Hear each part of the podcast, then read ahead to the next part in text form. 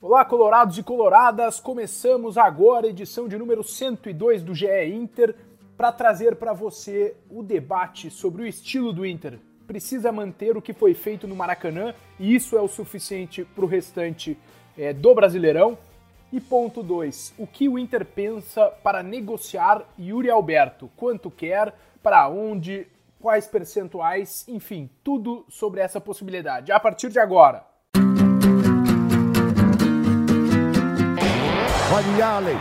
Vamos nessa, grande a chance, abriu pela direita. É no gol, olha o gol, bateu, olha o gol, olha o gol, olha o gol, gol! Adriano é o nome dele! Pegou, largou, tá viva dentro da grande área. O Fernandão bate! Gol! Faz o gol, garoto. Faz o gol, faz o gol, faz o gol, faz o gol. É no gol, é no gol, é no gol. É... Fala comigo, torcedor colorado, tudo bem? Começamos agora o GE Inter de número 102. Olha aí, já passamos dos 100 podcasts GE Inter aqui no GE. E eu sou o repórter Eduardo Moura. Eh, estamos agora iniciando essa edição junto com os também repórteres Tomás Rames e Marco Souza. E aí, Tomás, tudo bem?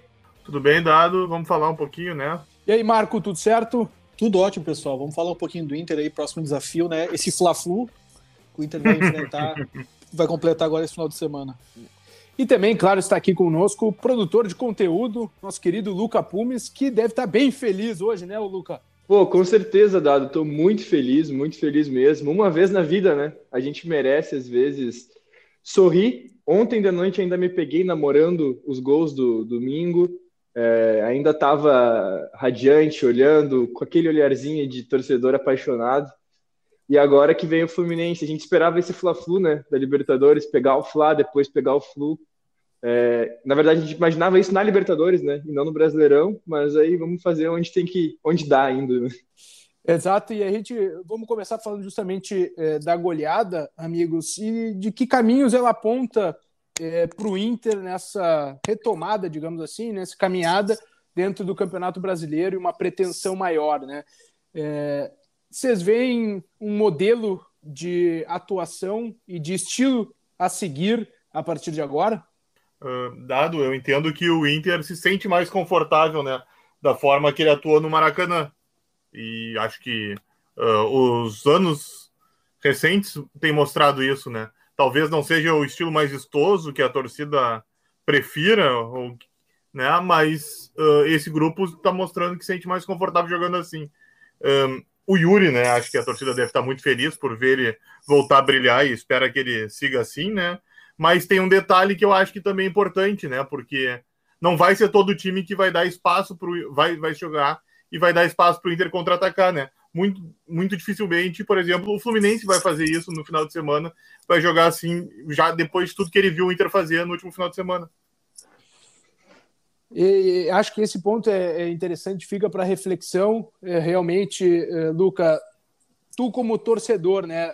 Essa gestão prometeu, digamos assim, um, outro estilo, uma ruptura, mas ao mesmo tempo o time apresenta um futebol melhor, né? Ou resultados melhores, não, não sei se um futebol melhor, mas resultados melhores quando joga assim, naquela, num estilo um pouco mais aguerrido e ao reagir ao adversário.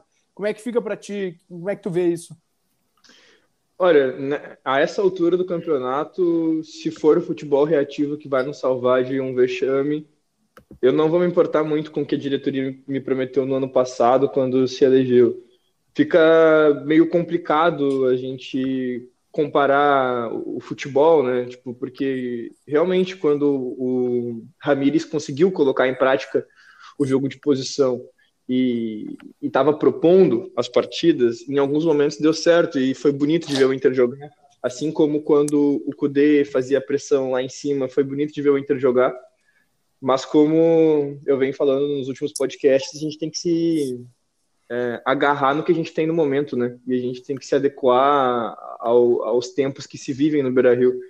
Então, se for isso, se for para ser assim, se continuar dando resultado, é, que se faça a ruptura de maneira mais gradual, que se faça tudo mais devagar, que se consiga entender que o grupo joga assim, enquanto as peças forem essas, vai ser assim. E a partir do momento em que os mais antigos do vestiário estiverem em outros lugares, porque o futebol é ciclo também, né? Daqui a pouco o Edenilson, Patrick não vão estar mais aí.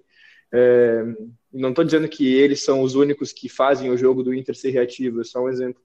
Mas quando as coisas mudarem, talvez se possa pensar numa proposição melhor de futebol. Mas enquanto o futebol reativo nos salvar, tem que ser ele. Marco, os dois, o, o Tomás e o Luca, eh, citaram características de jogadores, né? É a característica mesmo desse, desse time do Inter uh, atuar dessa maneira? Olha, Dado, eu acho que não é uma característica, desculpa, de time. Eu acho que é uma característica de grupo, entende? A questão não é nem assim os 11 que vão a campo. Para mim, é a questão dos jogadores que estão à disposição do, do Aguirre nesse momento são jogadores que realmente têm facilidade e encontram é, boas soluções nesse, nesse modelo de jogo mais criativo. A questão é, não dá para jogar assim todos os jogos. Né? Contra o Flamengo, no Maracanã, é, o, Flamengo provavelmente controlaria a bola e o Inter controlaria os espaços. Foi o que até o Aguirre falou na sua coletiva, que eles estavam preparados para isso. Então, por exemplo, contra o Fluminense, que é um time que também está jogando dessa forma um pouco mais é, aquele time que o, que o torcedor é, aqui do Rio Grande do Sul, até mesmo o Colorado se acostumou a ver o trabalho do Roger no Grêmio, de ser um time que tinha bola, que atacava.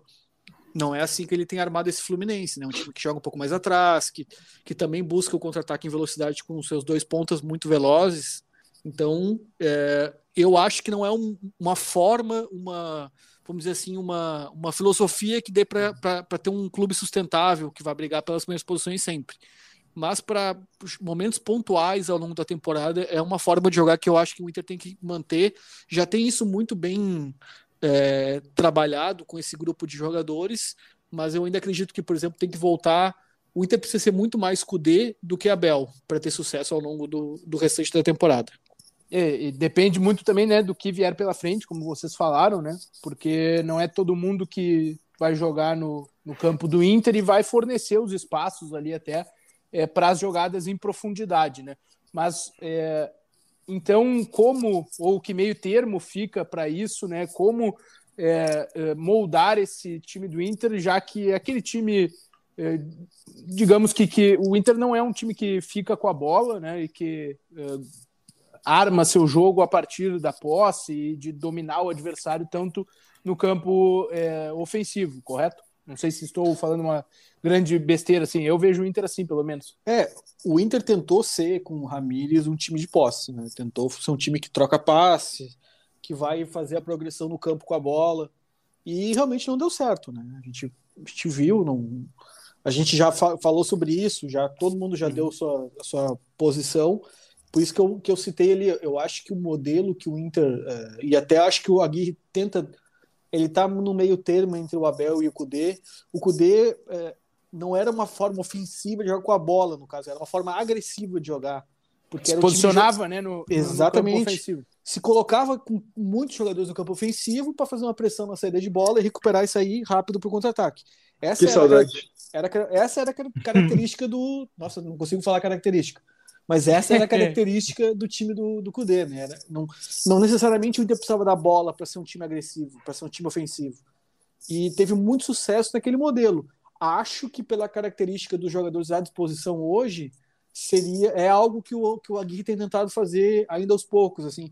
A gente conversando com as pessoas que, que conhecem lá a rotina do CT, que estão acompanhando, a questão física foi muito foi muito apontada como também é, é justificativa para a falta de rendimento em alguns momentos dessa temporada. Então é algo que está sendo trabalhado também. Talvez agora com as semanas cheias, se a gente não possa cobrar uma questão técnica e tática, a questão física tem que ter uma diferença sim. Né? Eu acho que nesse ponto o Inter vai evoluir, vai ter vantagem em relação aos outros, aos outros competidores, como por exemplo o Fluminense está fazendo três jogos essa semana, três jogos importantes. Então uh, eu vejo que o Aguirre tem tentado fazer um, um, um mix, né? Tentou contra o Cuiabá fazer isso em alguns momentos, não conseguiu. Aquele jogo também foi muito fora da curva por toda a questão emocional, mas eu acho que o caminho do Inter é tentar fazer com que o time seja agressivo na marcação, já que não vai ter, não tem característica de jogadores de condição de, de construção de jogo apoiado, uma, uma, questão técnica assim tão evoluída e, faz, e vencer pela movimentação dos seus jogadores. Eu acho que esse é o caminho. É, esse meio campo que o Inter levou para o Maracanã, vocês acham que tem é, perspectiva de continuidade? Aí eu pergunto, acho, mas também, né, se tem informação aí nos bastidores é, de que o Lindoso vai seguir no time. É, mas é, é, esse formato um pouco, me parece um resguardo, mas também dar uma liberdade maior para o Edenilson. É, pode seguir, Tomás vê que é um caminho, e Luca também, obviamente, é, fica é, livre aí para opinar também. Uh, dado eles ainda não. Bom, nós estamos gravando né, na tarde de Quinta-feira. Quinta-feira, desculpa. Dia 12. É, e eles ainda não definiram. Nós buscamos informações até antes sobre isso, como é que tá, ia ser a escalação, e ainda não estava definido, né? Teria um treino logo mais, está ocorrendo, onde eles vão trabalhar nesse treino de quinta e de sexta a escalação. Um, talvez se o perguntasse para o torcedor antes do jogo, muitos, quando olharam a nominata, se incomodariam, né, por ver dois volantes com características muito similares, né? mas ali contra o Flamengo deu certo. Um, até se pegar na apresentação do novo vice, o Emílio Papaléuzinho, tem um momento que ele chega a dizer: uh, é importante o torcedor fora o time e que ele tenha sequência, né? Ou seja, não, ele diz que o time precisa jogar mais vezes junto, né? E o Aguirre ainda não conseguiu fazer, botar o mesmo time duas vezes seguidas. Mas quer saber se ele vai manter esse time que deu certo no domingo ou se foi só uma exceção mesmo a estratégia. E lembrando, né, também que teve outras, outra, outro fator importante nesse jogo, que era o grupo estava muito mordido, né? Quando a gente fala com o pessoal do clube, todos eles citam, né, que eles estavam muito incomodados, não só com os resultados, mas também por muito que eles ouviram, né, de todos os setores e principalmente que davam que eles iam perder e que poderiam até ser massacrados. Isso entrou no vestiário e mexeu muito com eles também para esse jogo. Ô, Luca, te, temos que então é, colocar isso no vestiário todas as vezes, é isso, para ganhar? não, não, acho que é um pouquinho da. A gente apanha uma vez e aprende para todas, né? Mas eu acredito na, na, na, capacidade de mobilização desse grupo do Inter agora. Também essa questão do meio de campo que tu perguntou anteriormente, Dado. É, o Lindoso, ele é muito contestado pela torcida e a torcida eu me incluo, obviamente, uhum. e eu não posso deixar de dizer que ele fez uma partida gigante. Mas também não é porque ele que ele matou duas, três jogadas na hora certa que ele se tornou o Beckenbauer que sabe sempre bater com classe. Mas se ele continuar fazendo isso em outras, em outras partidas que o Inter precisar reagir, ele me serve muito no time. E aí, coisas que se falaram sobre a diretoria, de a diretoria ter falhado e não ter liberado o Lindoso para o Santos, agora poderiam até tipo, ter, ter que fazer uma meia-culpa aí a torcida, porque tipo, pode estar dando resultado. Se ele continuar jogando o que ele jogou contra o Flamengo, é, vai ser um, um, um, um avanço para o meio-campo do Inter muito grande. O Diego, quando ele volta para o Flamengo, ele ainda é um meio-campo ofensivo. E ele sempre jogou na frente aos poucos ele vai redescobrindo a função dele como um, um camisa 8, como diziam antigamente, né? um segundo homem de meio campo que está armando a ligação entre a volância e o meio de campo ali. E o Lindoso conseguiu alugar um triplex na cabeça do Diego ali. Parece que ele conseguiu entender muito bem onde o Diego ia jogar, onde o Diego ia estar, tá, e isso foi muito bom. É, então, Diego, Diego, Lindoso sai ou fica no time? Bom, por mim, a gente dá mais uma chance eu não sou 100% do clichê em time que está ganhando não se mexe, mas um pouco disso, na situação que a gente está, é a tentativa da repetição do acerto. Então, eu, eu tenho gostado de, de pensar, né, de domingo para cá, de domingo até a tarde de quinta-feira, que se o Aguirre repetir esse, esse time com outra postura, porque o Fluminense vai dar outra postura para o jogo, vai dar outra cara para o jogo, talvez a gente consiga sair com a vitória de novo. É, ô Marco, eu queria também repercutir contigo a, a nota que está lá no ge.globo barra Inter do Edenilson, né? Porque ele realmente tem é, melhorado, jogou, é, me parece, um pouco mais próximo é, do gol contra o Flamengo, pelo menos essa é a minha percepção. É, mas ainda tem alguma coisa desse, daquele desejo, daquele fim de ciclo que ele entende que, que tem no Inter, Marco? Com certeza, Dado. Ele jogou mais próximo do gol mesmo, teve até uma atuação muito elogiada. Acho que ele fez um papel muito importante, que é tentar marcar aquele lado esquerdo do Flamengo com Bruno Henrique cai por ali, o Arrascaeta também cai. O Felipe Luiz é um cara que a gente não, não leva muito em conta na, na parte ofensiva, mas é um cara que organiza bem o jogo. E o Edenilson teve uma grande atuação nisso. Ele marcou muito e também se, apre e se apresentou ao ataque com muita saúde, né? Deu duas assistências para o Alberto. E sobre a questão do ciclo, Dado, ele realmente está convicto de que o ciclo dele no Internacional encerrou, mas agora tem um problema né, que é a questão da proposta. Não, aquela proposta que foi apresentada para a direção foi rejeitada, né, tem um valor estipulado em contrato e esse valor não foi atingido. Quando chegar um interessado que, e disposto a fazer esse pagamento, o Inter vai liberar.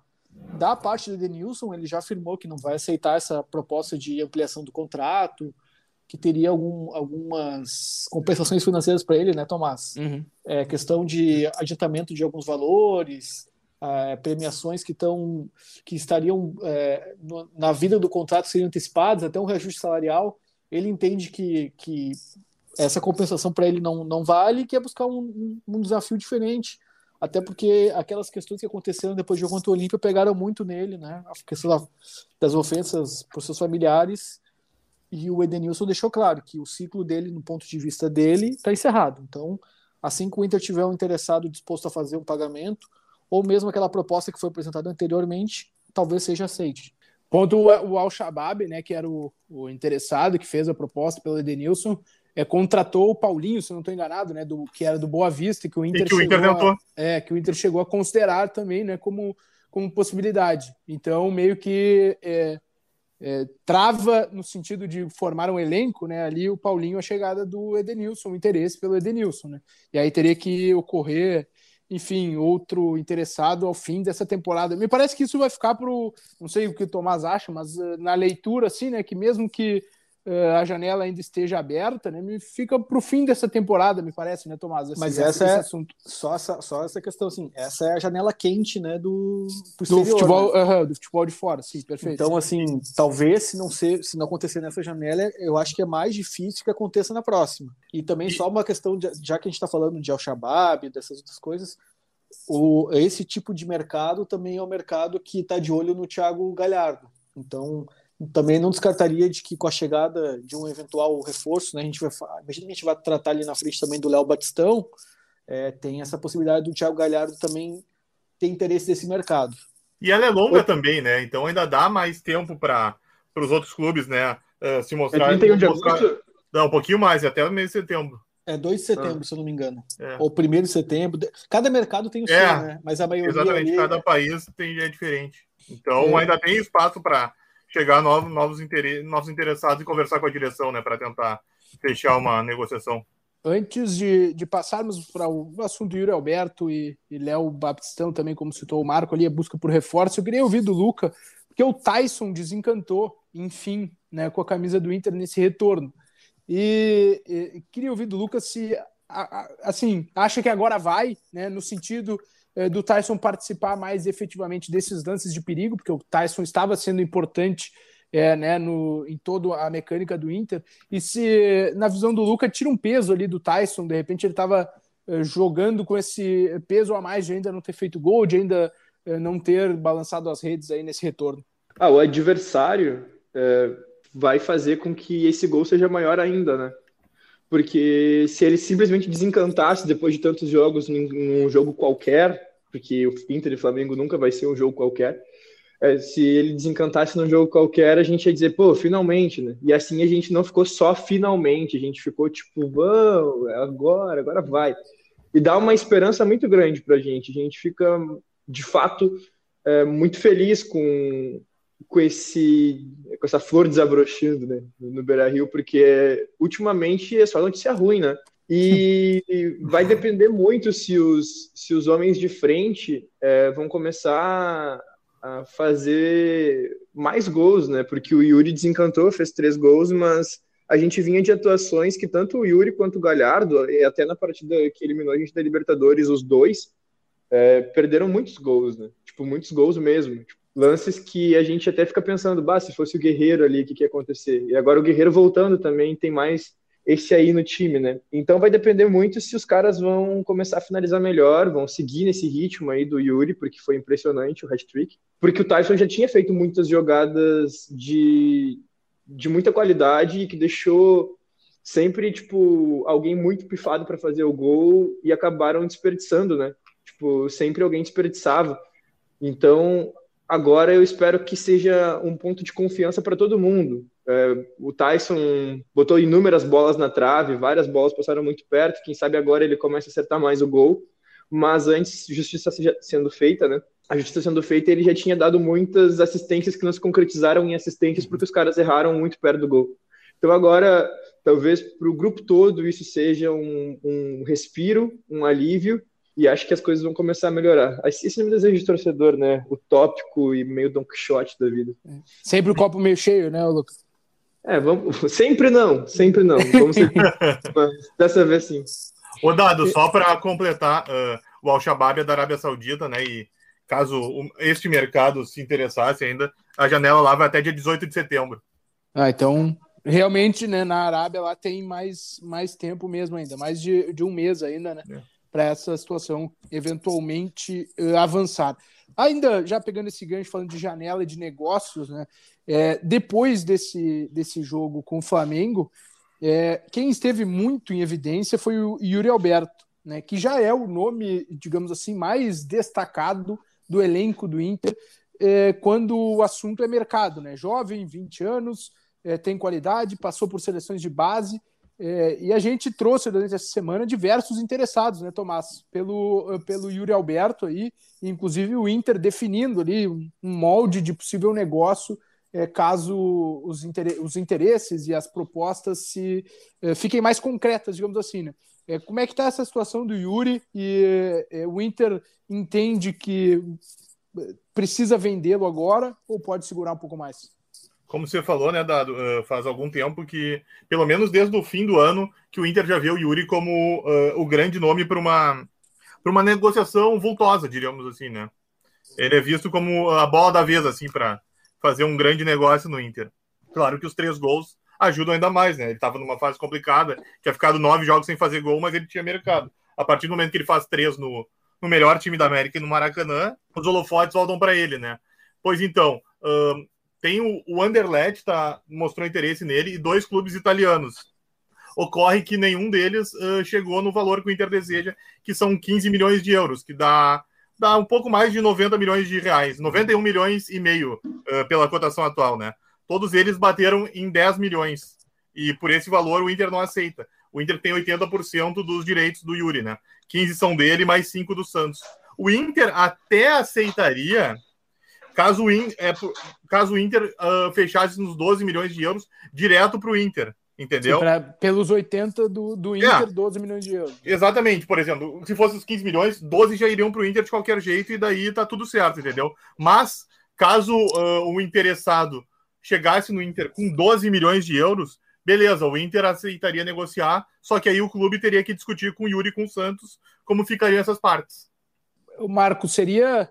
Não me parece que te, não, não há um negócio em andamento, né? Mas seria uma perda grande para o Inter nesse restante de, de brasileiro, né? Até para fazer um link com, com o que a gente começou conversando no nosso podcast de hoje, é, seria um baque para o modelo de jogo que o, que o Inter conseguiu fazer dar certo lá no Maracanã, né? O Yuri ele é um centroavante diferente do, do padrão, assim, porque ele é um cara que tem muita explosão, ele é muito veloz, então é, seria assim, um baque para essa proposta de jogo que, que o Inter adota, adotou tão bem contra o Flamengo no Maracanã.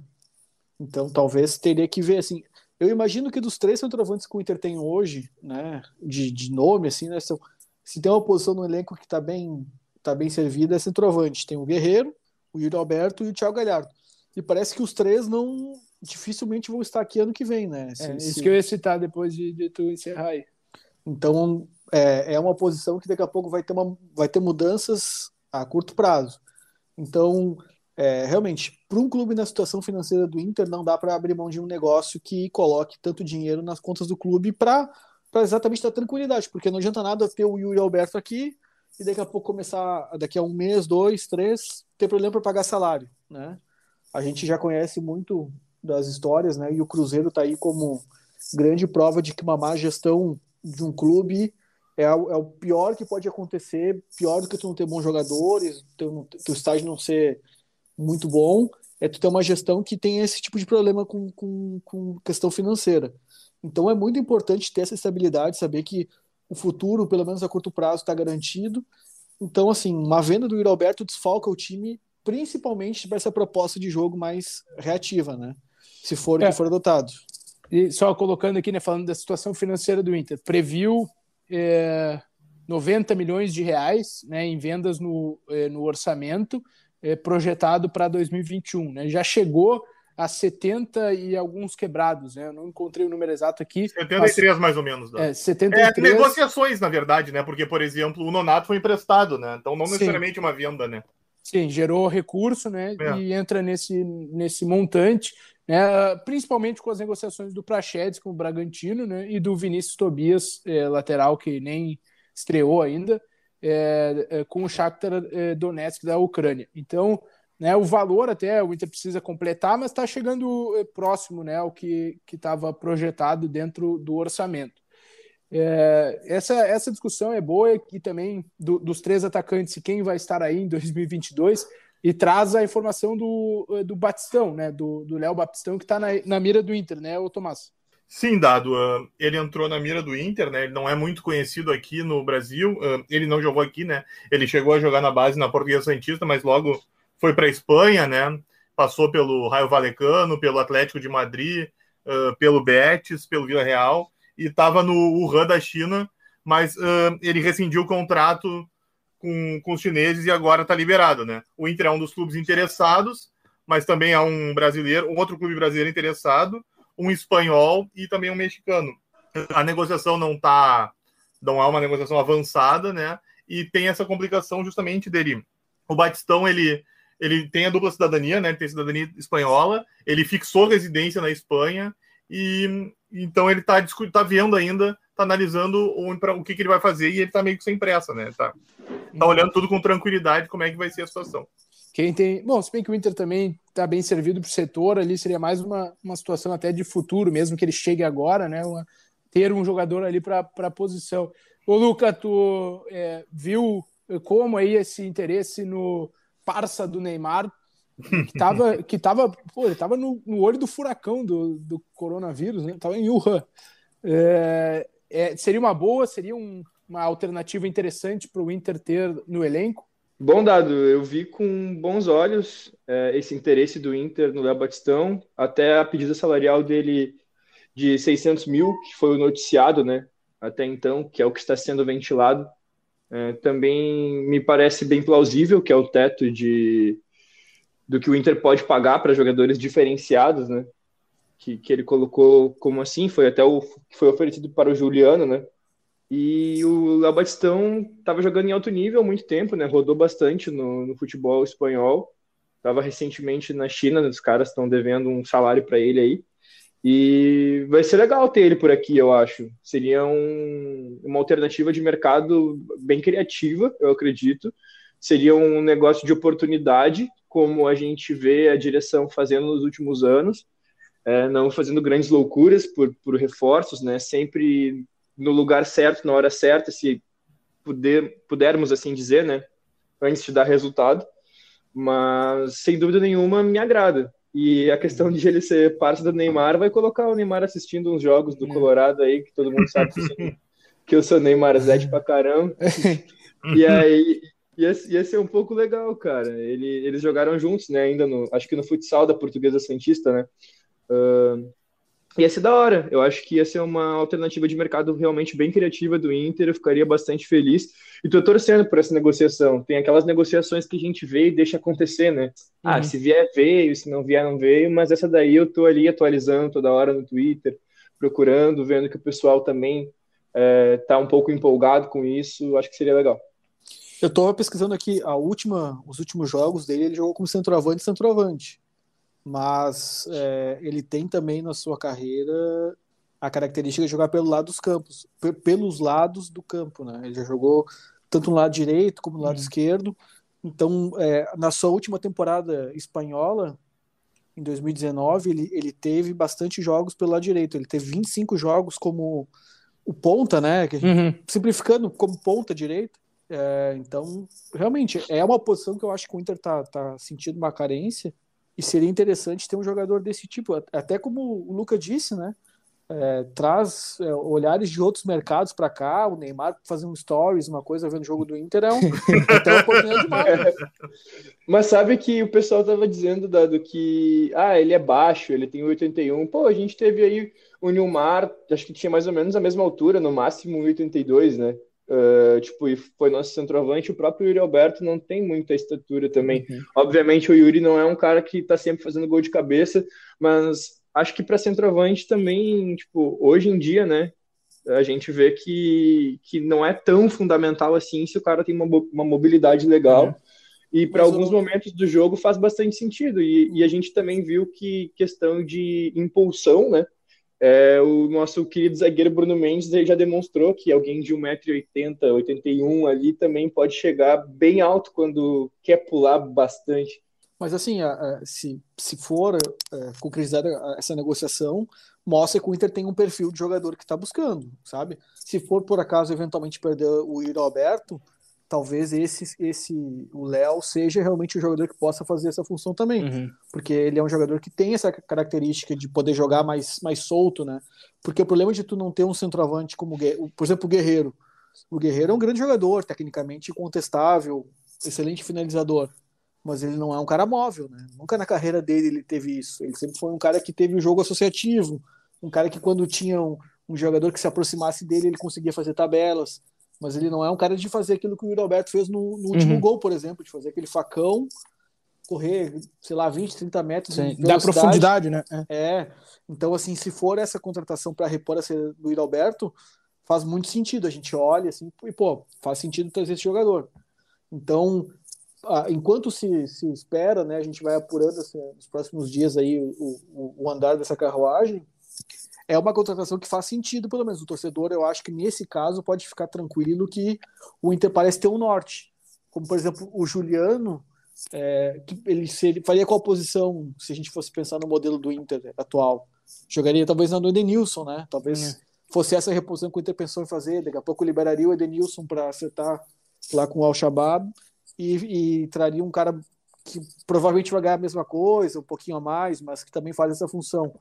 Só que aí tu perde, o Edenilson é um, é um volante também quando precisa. Então, assim, a gente tem que enxergar essas, essas coisas, como é que o Inter está se mobilizando para o futuro. Parece que também eh, o, o Tomás está tá mais por dentro, ele, ele teve ontem, ele que fez os contatos, né, para a gente fazer essa matéria para o GE. É, parece que o contrato é uma tentativa de um contrato mais longo, né, Tomás? Pois é, mas, ainda não, mas eu ainda não tenho todos os dados, né? Quantos danos seriam do, do contrato do Léo Batistão se fechasse, né? Sempre lembrando que não está tão fechado e que ele ainda tem algumas outras, né? Outras ofertas uh, interessadas no radar, o que não deixam esse negócio assim tão perto e também e justamente por ter também mercados sedutores como são o mexicano e o espanhol, onde, que é onde ele fixou residência, né?